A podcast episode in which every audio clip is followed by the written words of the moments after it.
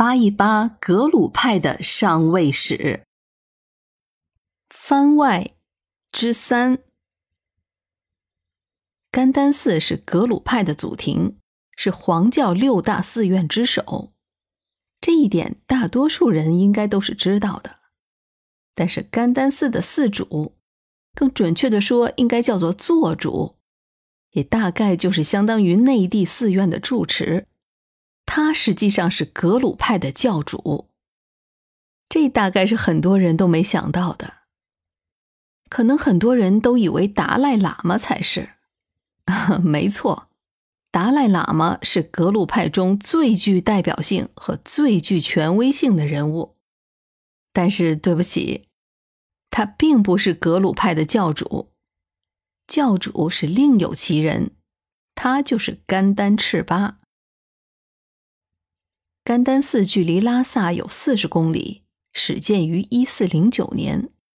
它是宗喀巴大师亲自选址的，当年是得到了当地的宗本和一众信徒的鼎力支持，所以在第二年就建成了。不过当时修建的建筑还比较少，也只有宗喀巴大师的寝殿和一些僧房，条件还是十分简陋的。好在大师还是亲自开光，并移驾常住于此。如今在山顶上还有大师当年的修行洞，是一座很简单的居所。从那里可以俯瞰拉萨河谷的壮美风光，也有一览众山小的感觉。可以想象，也许当年大师就是在此感怀心志吧。甘丹寺的主殿，也就是错亲大殿，实际上是到了一四一六年才建成的。里面主供的是一尊观音菩萨的化身像，藏语就叫做土旺慈城马。也不知道是不是有意为之。据说这尊鎏金铜像比大昭寺内的主供佛那尊释迦摩尼像还要高上十公分呢。在大殿中有一座小殿，里面就置放着甘丹赤巴的宝座，法座就被安置在一个由黄铜包裹的金黄色的基座上，它浑身上下镶嵌着众多的珊瑚、绿松石这些珠宝，在宝座上安放着一顶法帽，虽然从表面看，它和格鲁派那些经典的黄帽子并没有什么明显的不同。但这正是代表着格鲁派教主至高无上地位的法帽。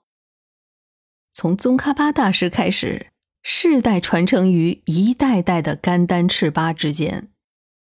如果说噶玛噶举派的黑帽和红帽是他们代表性的标志，那这顶黄帽子就是格鲁派的标志了。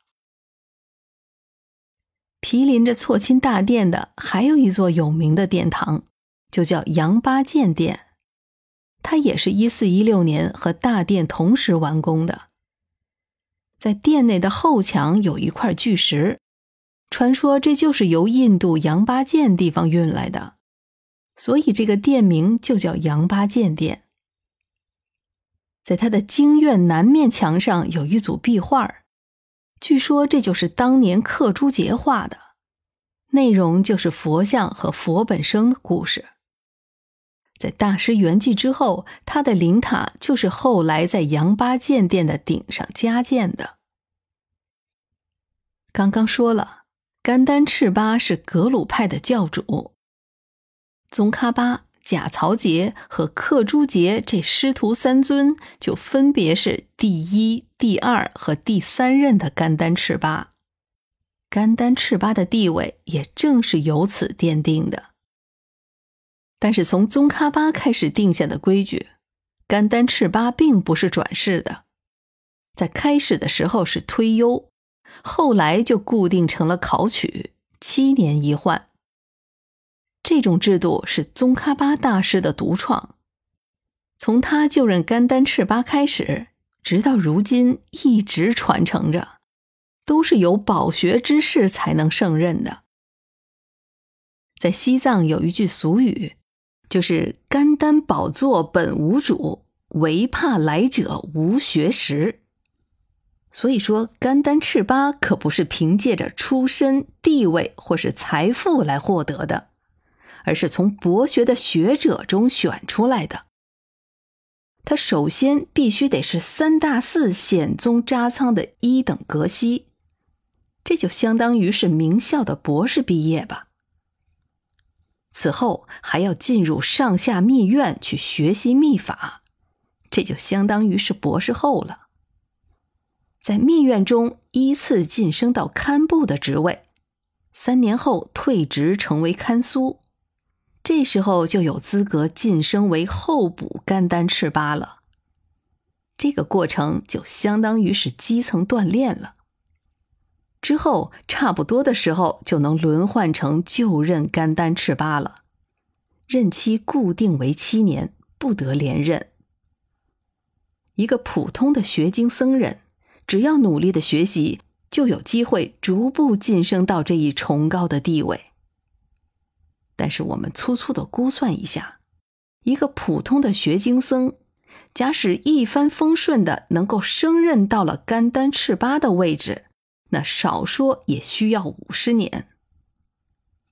甘丹赤巴不是转世产生的，但是那些担任过甘丹赤巴的高僧们。他们不少在后来就都演化成了转世活佛的世系，像大家熟知的班禅世系、帕巴拉世系和四大摄政活佛，也就是策莫林、地木、功德林和热振活佛。他们最初的一代都是甘丹赤巴出身，所以某种意义上说。这个甘丹赤巴也算是藏地版的学而优则仕的写照了。